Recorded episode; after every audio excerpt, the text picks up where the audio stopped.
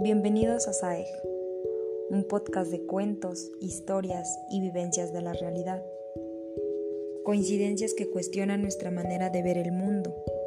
Este es un viaje a la percepción, a ser conscientes la intuición, de tomar las decisiones correctas y la invención planificadora que posibilitan imaginar, enunciar y ordenar la obra de la creación.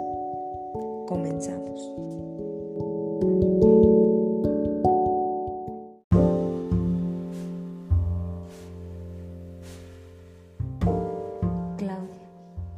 ¿Cuánto tiempo sin escribirte? No tenía ganas. Y me niego a escribirte sin ganas. Casi siempre puedo elegir entre la cantidad y la calidad. Cantidad la encuentro relacionada con el esfuerzo.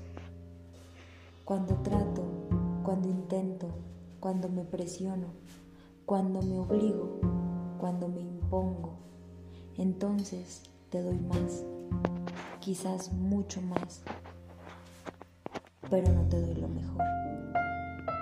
Lo mejor de mí, lo mejor y más bello, lo más constructivo de mí es lo que quiero darte, lo que me surge sin esfuerzo, porque la calidad está en la relación con el deseo. Por alguna trampa de nuestra educación, tendemos a creer que la cantidad se transformará en calidad. Cuando sentimos insatisfacción, a veces exigimos más y en realidad queremos mejor. No nos damos cuenta de que la respuesta del otro a mi exigencia no puede ser mejor. Su respuesta solo puede ser más.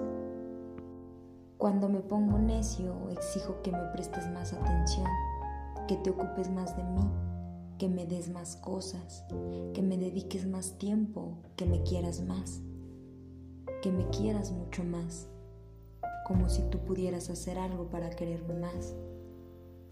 En última instancia, cuando me pongo necio, exijo. Exigir. Hay dos maneras de exigir una es explícita y conserva por lo menos la virtud de lo franco. La otra es turbia y subyacente. Ninguna de las dos se parece a pedir. Pedir es enunciar mi deseo con claridad y permitirme decir sí o no, dejarte la posibilidad de elegir. En la exigencia, en cambio, no acepto un no como respuesta esto que yo quiero es lo que tienes que hacer o lo que corresponde que hagas. Sí, dentro de mí yo ya decidí que debes decirme que lo más cruel y hostil de mis exigencias es aquella en la que ni siquiera te digo lo que quiero. Lo que espero de ti ahora es titánico. Primero tienes que adivinar qué es lo que estoy esperando y después, por supuesto, dármelo. La exigencia aquí es implícita. Yo solo sugiero sutilmente mi expectativa y descanso todo mi peso sobre ti. Si tú adivinas, yo aceptaré grandiosamente lo que tienes para darme. Si no adivinas, entonces siempre tengo a la mano la postura que me permite zafar. Y podrás darte cuenta.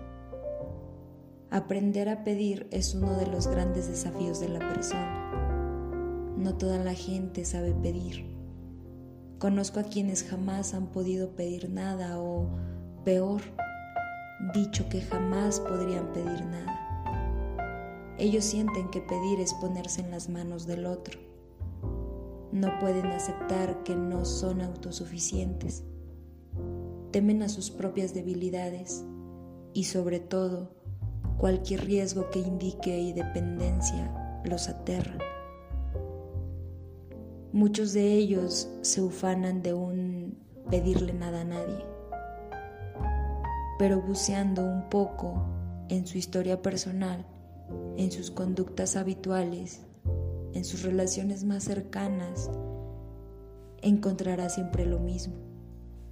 Exigencias veladas y detrás de ellas más exigencias. Lo mejor de mí que puedo darte es lo que quiero darte. Lo mejor de ti que puedes darme es lo que quieras darme. De ti no quiero lo más. quiero lo mejor.